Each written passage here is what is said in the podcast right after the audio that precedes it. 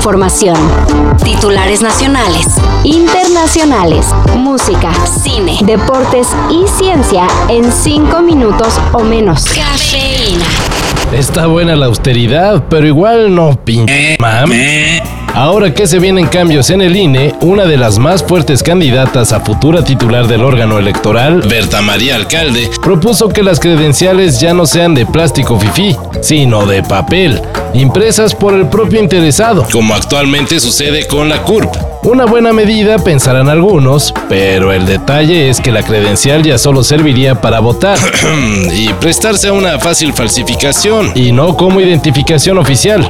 Para entrar al quite estaría la SEGOV y su Registro Nacional de Población, la RENAPO, lo cual significaría tener otro documento. No, pues, ¿cuál ahorro entonces? Y por eso de nuevo la importancia de que se siga confiando en este trabajo que hacemos. Pero me está doliendo mucho la cabeza. Ah, bueno, entonces si le está doliendo la cabeza me va a tener que pagar el doble. ¿Pero por qué? ¿Cómo? ¿Por qué? Porque el dolor de cabeza es pasajero, pues también paga.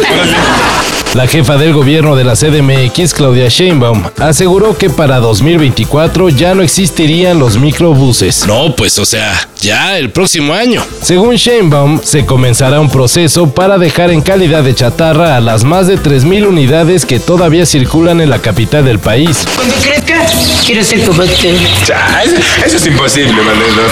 Es para aprender, mitad. No, es imposible, pero ¿qué crees, famoso?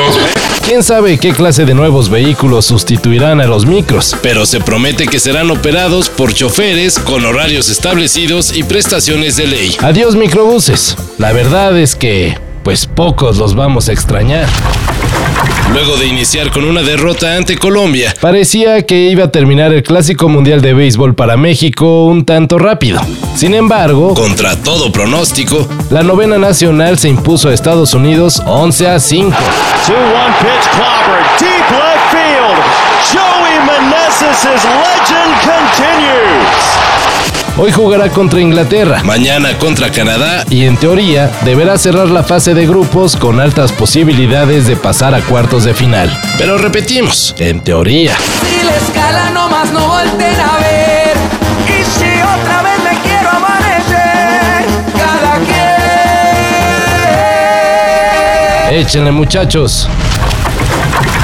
Mientras que en Caborca, Sonora, querían rebautizar a una vía con el nombre de Luis R. Conríquez, el rey de los corridos bélicos, el ayuntamiento se echó para atrás, por cierto. En Arizona, toda una ciudad orgullosamente se cambiará temporalmente de nombre para homenajear a su hija pródiga, Taylor Swift.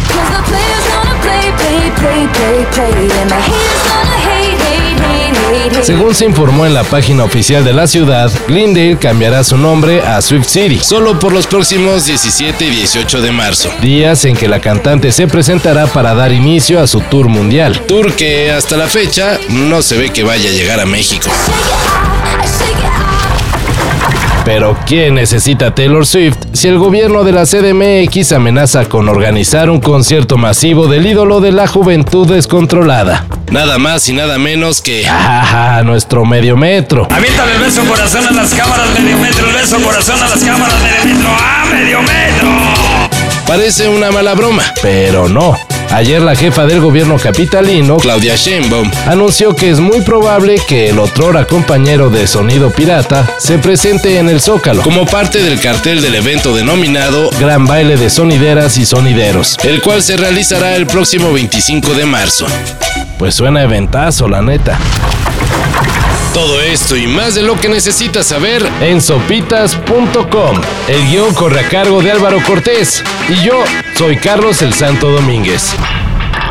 Cafeína. Un shot de noticias para despertar. Lunes a viernes por sopitas.com. Y donde sea que escuches podcasts.